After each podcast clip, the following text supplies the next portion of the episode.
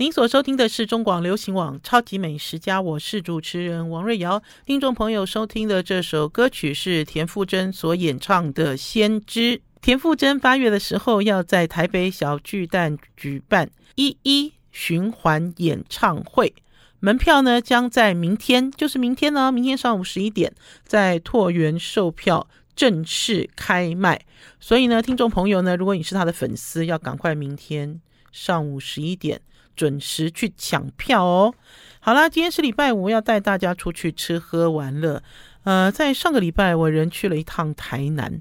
呃，这趟去台南哦，有一个很明确的目的。这个目的呢，就是我们想要吃台南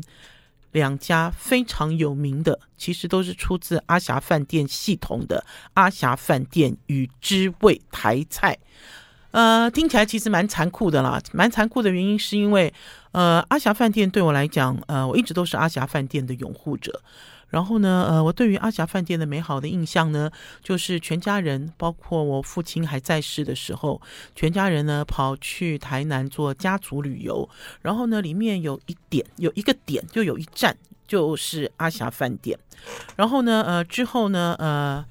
我在跟我的干儿子全家人哈一起也是去做旅游的时候呢，我们也是有一次去了台南，我们也订了阿霞饭店哈。呃，不知道哎，我觉得对于观光客来讲哈，阿霞饭店在台南美食里面有一定的地位哈，然后呢，呃，也有一定的这个美食的标准，嗯、所以呢，呃，我自己呢，人家在问我的时候，我都说啊，我我如果要吃台南美食，如果时间允许的话，呃。不一定是吃小吃，可以吃一顿大的盛宴，哈，呃，一就是一定会选择阿霞饭店，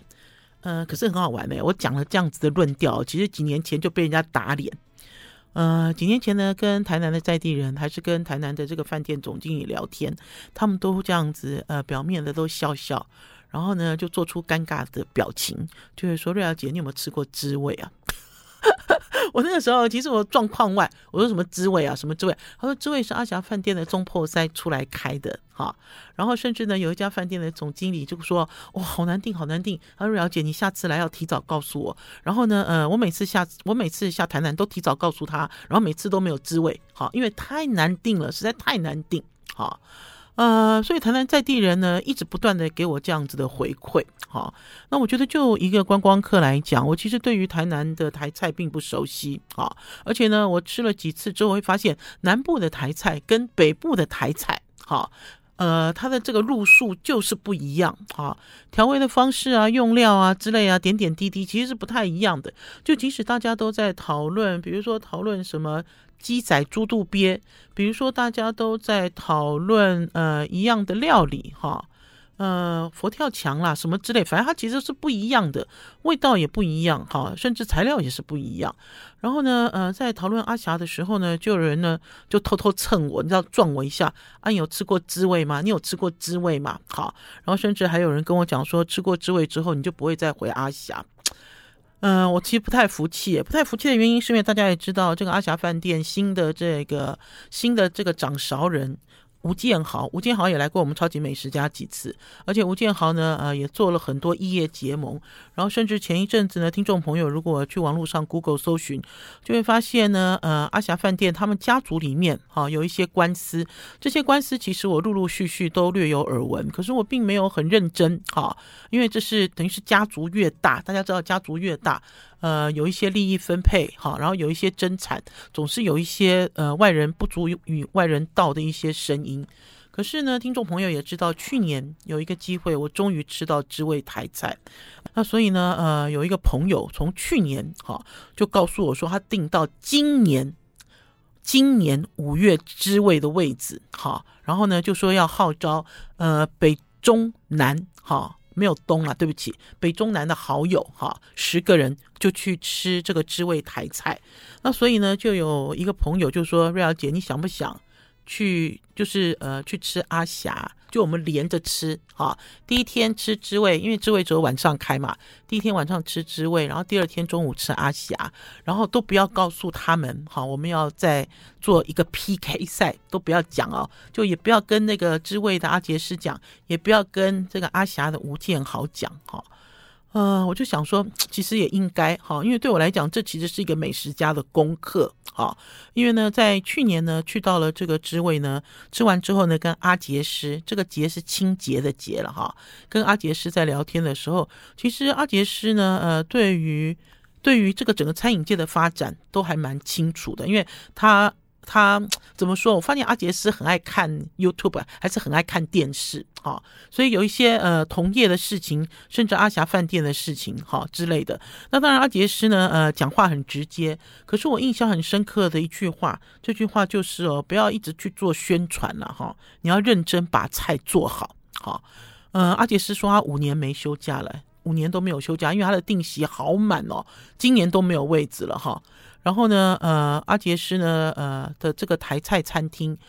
中午不开，中午不开的原因是因为他白天要备料，哈，呃，都要去什么自己灌粉肠啊，然后要去呃弄鳝鱼啊之类的点点滴滴，所以他很忙，没有办法。我甚至于那一次还跟阿杰师讲说，你会不会来台北啊？你来台北来上我们超级美食家的节目。我们其实不要讲这个家族的八卦，我们就讲料理的技巧。好，我们希望味道能够传承。阿杰师就说五年没休假嘞，到底要用什么时间来台北来跟大家分享呢？好了，我们要先休息一下，进一段广告，再回到节目现场，再来跟大家聊这次的台南行。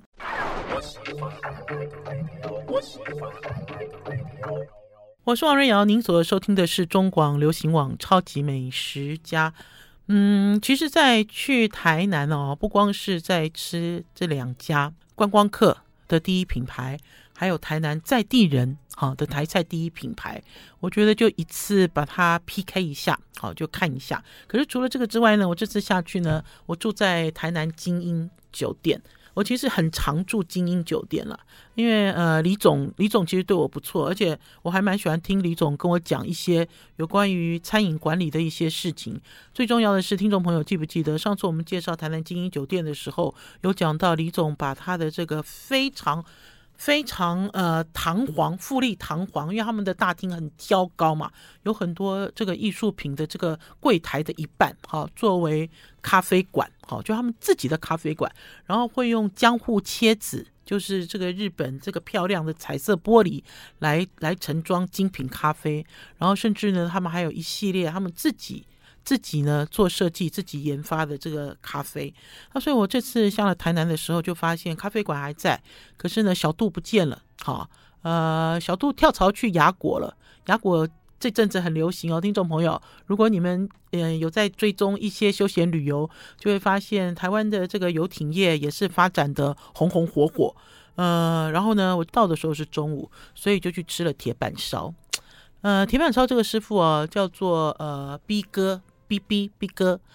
呃，他个儿长得好大哦。然后那天在吃的时候呢，呃，因为他的铁板烧，呃，应该是讲说台南的精英哦，跟是台北金华酒店直属的饭店，好、哦，就直属。那所以他的餐厅也叫做 Robins，好、哦，西餐厅也叫 Robins。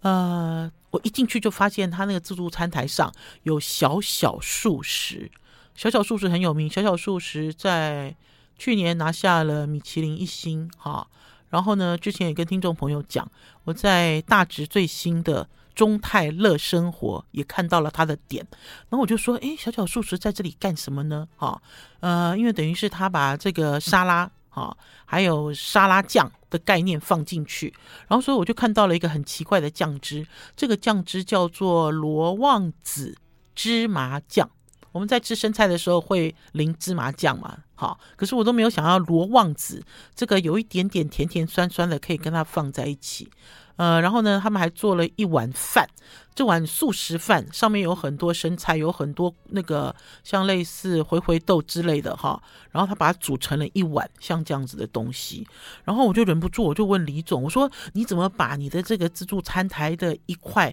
割给了小小素食呢，因为因为就就等于是他跟他的联名只有在那一块沙拉坝那边。呃，李总，李总，李总很有趣。李总就说，他说，呃，精英其实有一个新的一个一个住房的据点了，哈，叫杰思旅。然后在这个呃石鼓，哈，就是在观光区那边比较接近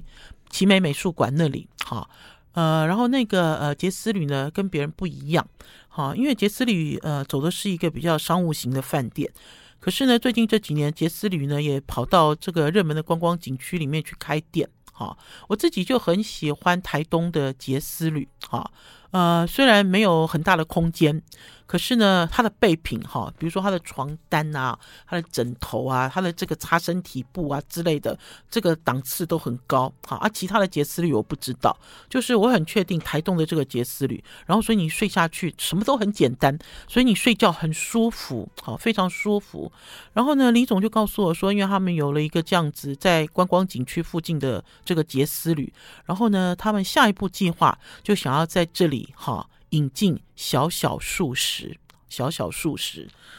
嗯，我觉得台南哦，台南虽然在去年，应该是去年对不对？米其林去台南做了评鉴，然后就发现呢，呃，米其林的密探没有给台南的任何一家餐厅一颗星星都没有。好，然后呢，做了大家所预期最多最多最后最后的一本必比登推荐，好，就是以台南小吃为主。可是呢，看起来呢，呃，应该是讲说大家对于必比登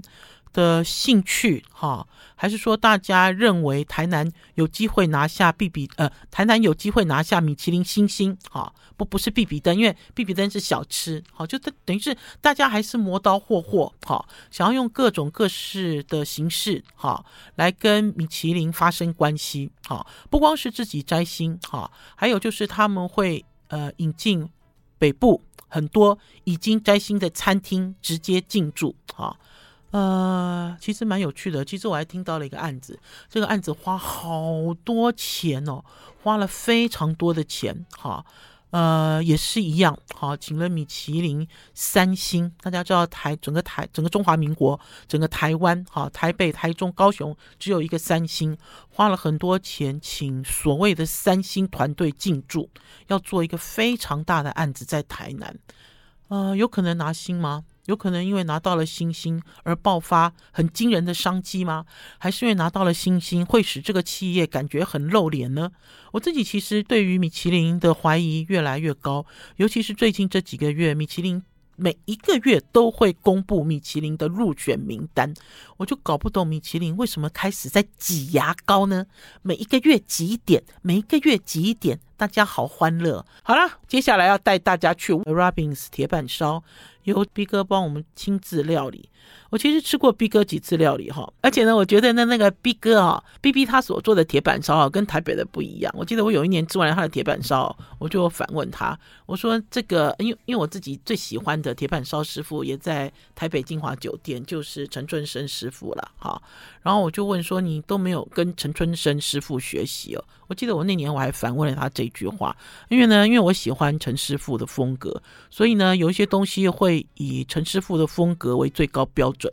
然后可是呢，吃了几次之后，就发现说，其实哦，每一个师傅都有每个师傅自己的喜好，他们有他们自己的展演方式，哈，呃，你很难用一个框架把这些东西框进去，认为极简就是最好的吗？哈，还是你会认为说做得很呃呃流行，做得很时尚就是最好的吗？其实不一定，不尽然。就像这次呢，呃，我们一进到他这个铁板烧餐厅的时候呢，他就展现一些食材给我们看，里面呢包括呢已经煮熟的银乌贼，呃，我要给大家看这个食材单。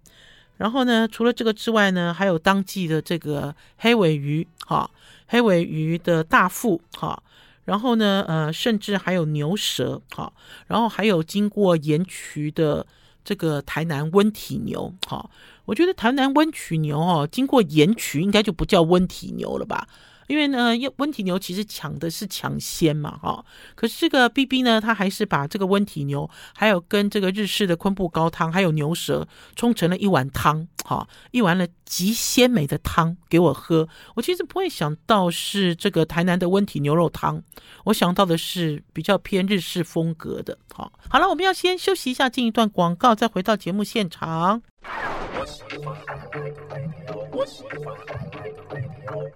我是王瑞瑶，您所收听的是中广流行网超级美食家。那当然呢，B 哥呢，他就有讲哎，我我叫他 B 哥，他会不会觉得很奇怪？因为他年纪很轻哦，而且呢，这个 BB 很有趣。这个 BB 哦，你们上去那个搜寻他的资讯，他呢会冒出来一个新闻。这个新闻呢，就是体重一百二十七公斤的厨师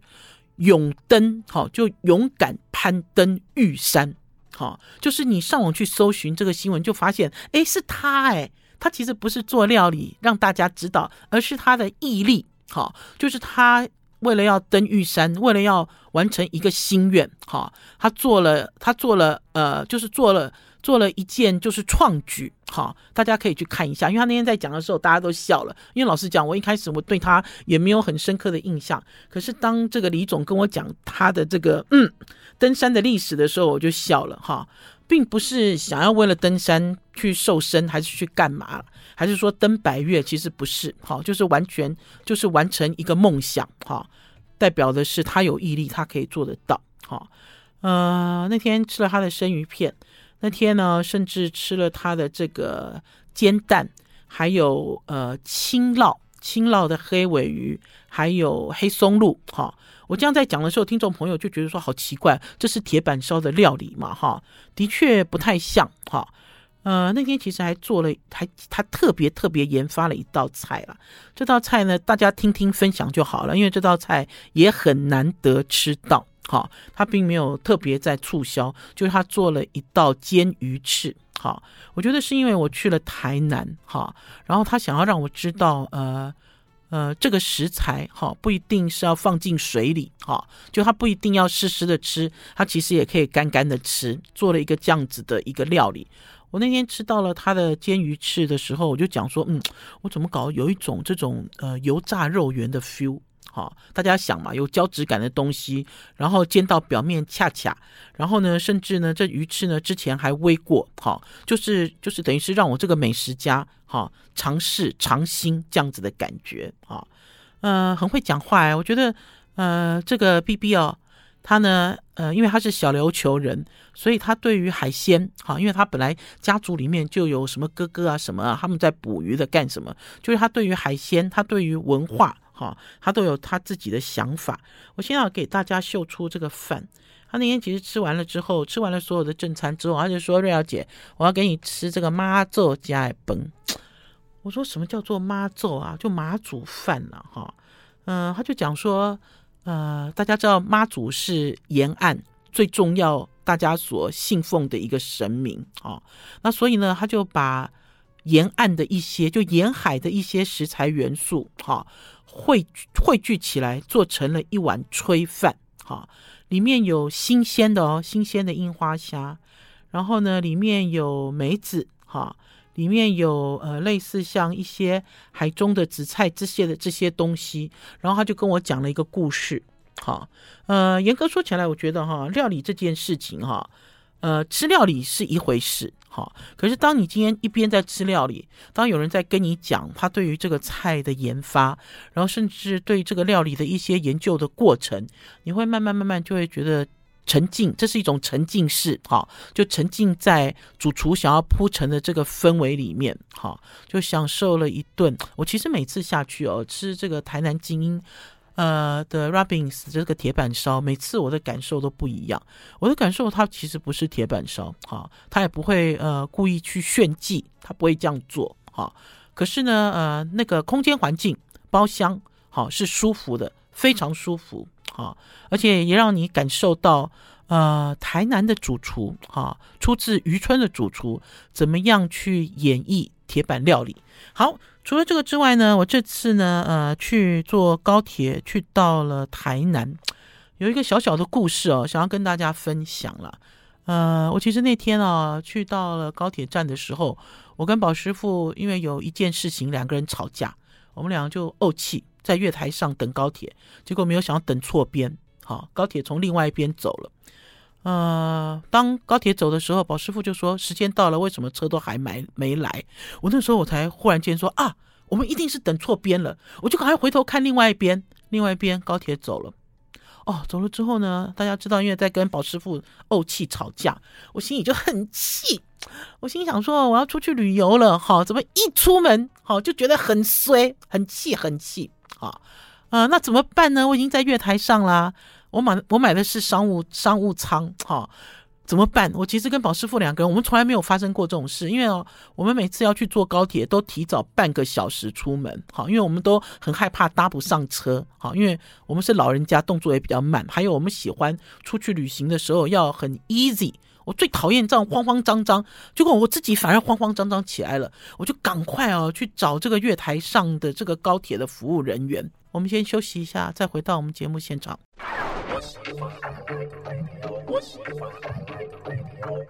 我是王瑞瑶，您所收听的是中广流行网《超级美食家》。好了，跟大家讲一个小故事了。我那天去了高铁，反正我就错过这个我应该要坐的那个班次，然后就慌慌张张去找那个月台上的这个服务人员。因为老实讲，他们其实是呃指挥哈，就是他们其实是在跟列车长哈。因为我去找他的时候，刚好我我要坐的那班刚刚走嘛哈。然后这两个小女生哦，都冷着脸哈。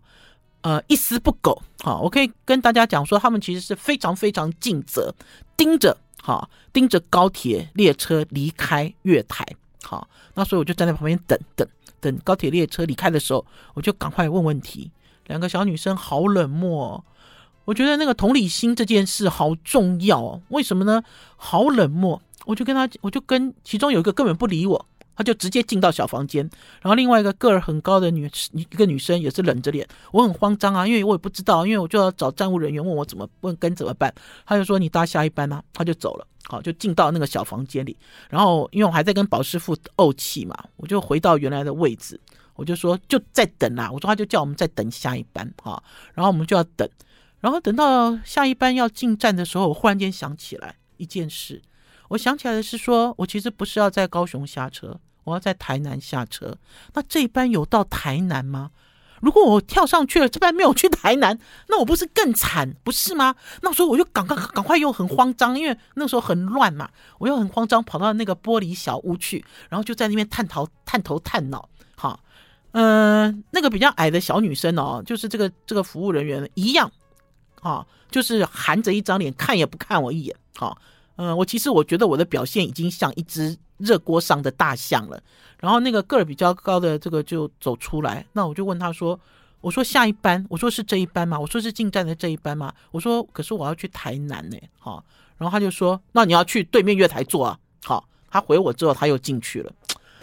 啊，我不知道我要讲什么诶，听众朋友，当然我觉得是我的错哈，就是我我自己坐错车是我的错，可是因为在月台上哈也并没有显示这一班停靠站好的详细资讯。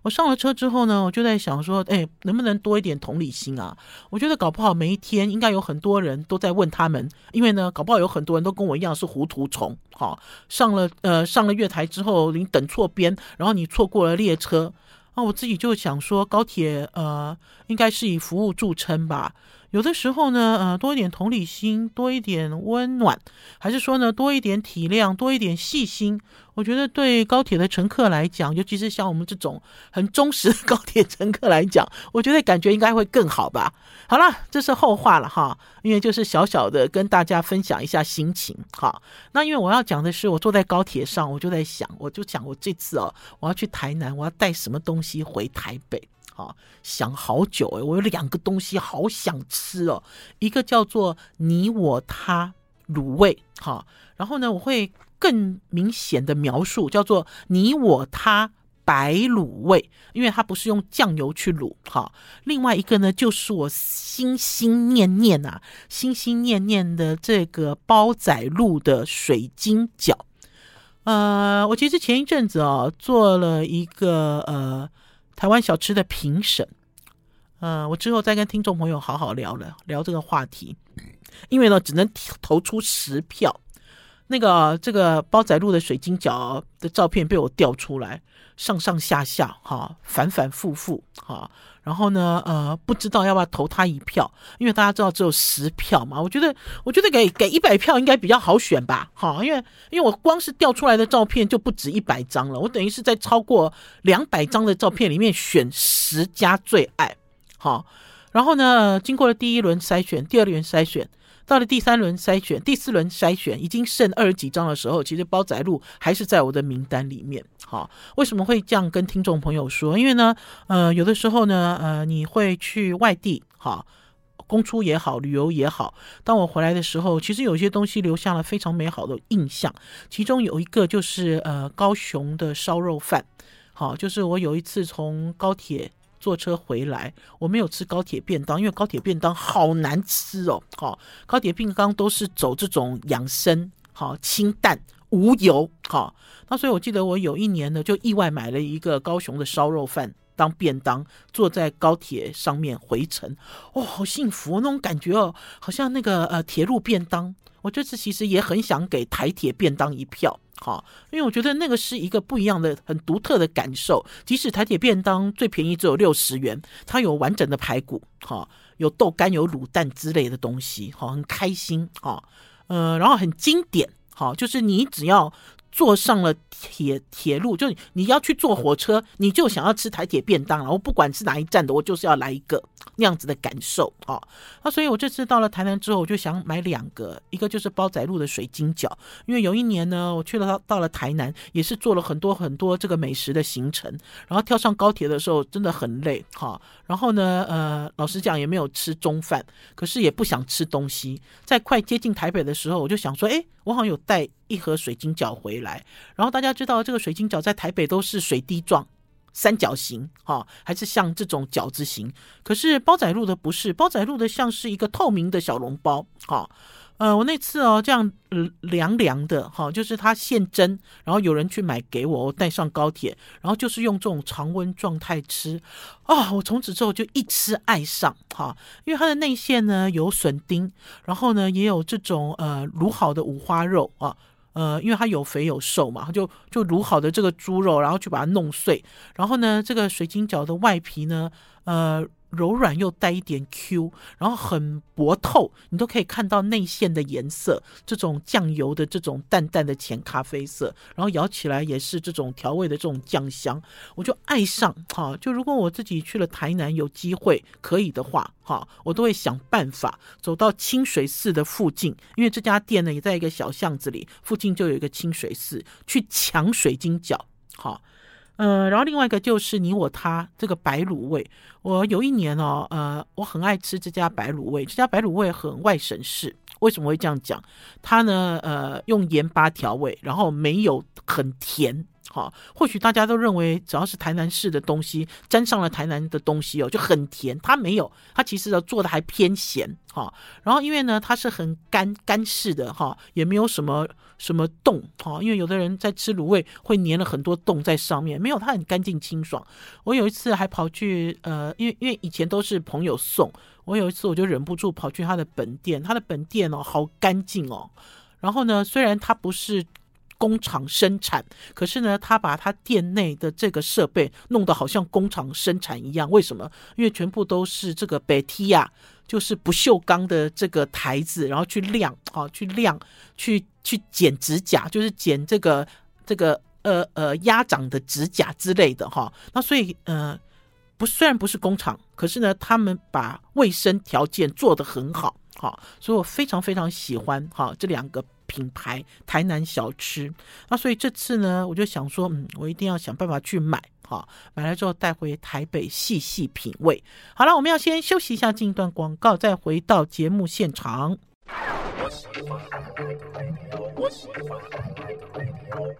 我是王瑞瑶，您所收听的是中广流行网《超级美食家》。其实哦，想从台南带回台北的东西多了去了。听众朋友，我还想要去买那个首府首府米糕站的米糕。我其实想买的东西多了去了，可是哦，根本没办法，因为没有时间。大家知道，因为这次下去哦，其实要认真吃两家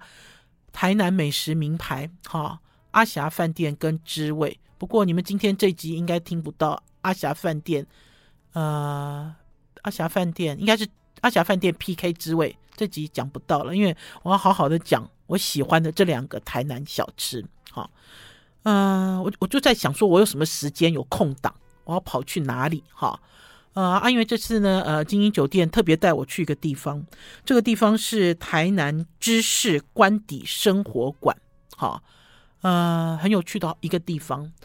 呃，可是我先跳过去，容我先跳过去了哈，因为每次呢去到了一个景点，还是去到每每次去到了一个城市，总是有很多朋友要带你去看这里，带你去看那里。而且我这次下去哦，连广富号我的好朋友广富号的这个老板小博我都没有通知，我都觉得不好意思，因为有一天吃饭的地方对面就是阿霞饭店嘛，对面就是广富号，我都好害怕他知道我偷偷跑去台南哈，就没有告诉台南的这些好朋友。呃，我就坐在这个音乐酒店哦，派了一辆车来接我，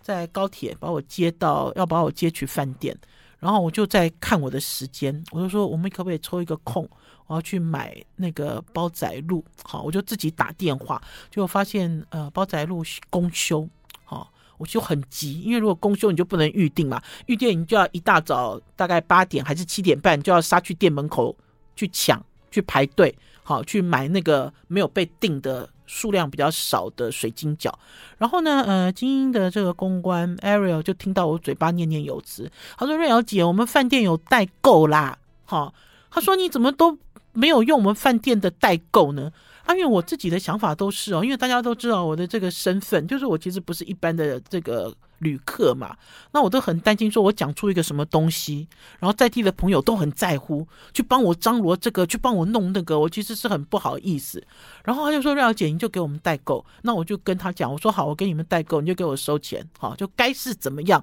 就是怎么样，因为这不是你们饭店出品的东西。”好，因为饭店有可能送我什么什么饼啊，什么东西的，我觉得那都是你们自己的。好啊，我发现有代购之后好好哦，你想要代购什么，他都可以耶，而且他代购就是加你百分之五好的服务费，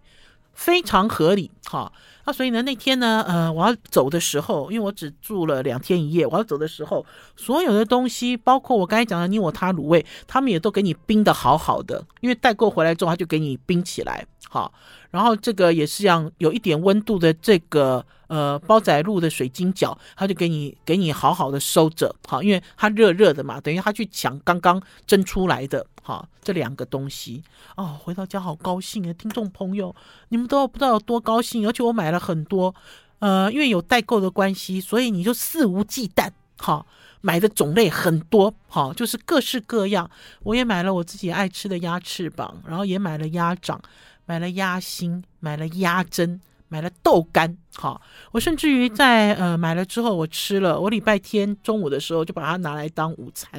然后我拍了一张照片，然后放了鸭胗，放了鸭心，然后还倒了几颗这个好朋友帮我手炒的花生，另外再配上奇本生吐司这一季新推出的生啤酒。酒后不开车，开车不喝酒，就等于是我大鱼大肉两天回来之后，这是我的午餐，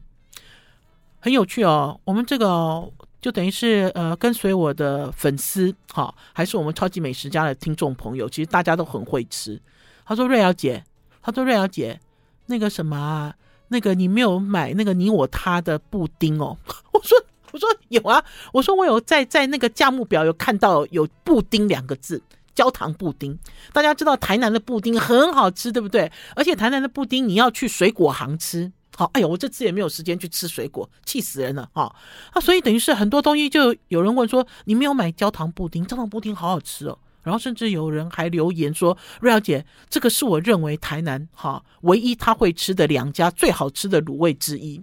我就私讯，我就问他说，我就公开问他说，啊，你可以告诉我，你你好吃的第二家是哪一家吗？好。然后呢，这个褒载路哦，我们回到家哦，迫不及待，我就赶快吃褒载路。可是我咬了一口之后，我就跟宝师傅说：“我说褒载路怎么跟以前不一样啊？”我说：“宝师傅说发生什么事？”我说：“我怎么觉得它的皮我咬不动？好，就是它的皮变很韧脆，好，就是我要很使劲儿。”然后我一咬的时候，发现它收口处哈的厚度，因为大家知道我刚才讲煲仔路这个水晶饺哈，其实跟我们台北北部你看到的包法不一样，它其实像是在做小笼包，所以在打折收口的地方，收口处的厚度居然有一点五公分这么厚哦，听众朋友就等于是有一层厚厚的皮哈。啊，听众朋友，你们稍后都可以在王瑞瑶的超级美食家的脸书粉丝专页看到相关的照片。我就跟宝师傅说，我吃的好费力哦。以前其实不是这样子，以前就是这种软 Q，有一点脆感哈。然后我就忽然间想起来，我那天晚上哈去知味台菜吃饭，然后呢，我就跟阿杰师讲说，我我买了煲仔鹿，我好喜欢煲仔鹿。然后阿杰师因为讲话很直，阿杰师就说煲仔鹿跟以前不一样，诶，他加了素薯。我想说，它怎么可能加素薯？它里面本来就是笋丁啊，什么素薯？我怎么可能素薯、笋丁、挂挂吉都吃不出来？因为另外一家用的是挂吉。我说这个，我说阿杰斯，你这个会不会太夸张了？啊，所以我那天一回家一吃一咬，我就发现说啊，他讲的有可能是说它的外皮加了素薯粉，跟以前不一样。而且阿杰斯对于这家就是煲仔路。待客的冷漠方式，哈，你知道也很不以为然。我说哦，阿杰斯你厉害了，哈。然后因为宝师傅吃了，宝师傅很不开心，他就在 FB 里面就写，因为老实讲哦，有一些东西在我的心中是圣物，哈，很神圣的这种好吃的美食。可是呢，宝师傅就说最后变成圣物，剩下来的圣物。然后呢，也是一样，有听众朋友、有粉丝就留言，就跟我们讲说，哈，他说煲仔鹿的女儿自己开了一家。好，可是我不知道这有没有关联性哦，因为对我来讲，我等于是很久很久很久没有吃了煲仔鹿了，有好几年我都没有吃到煲仔鹿。然后我去上了他女儿开的这家店，好的 FB 粉丝专业，发现呢，他们其实好像也没开多久。那我记得我以前去煲仔鹿做水晶饺的，的确是一个呃女生，哈，一个女生，搞不好我看到的就是她女儿，然后她女儿自己又开了一家。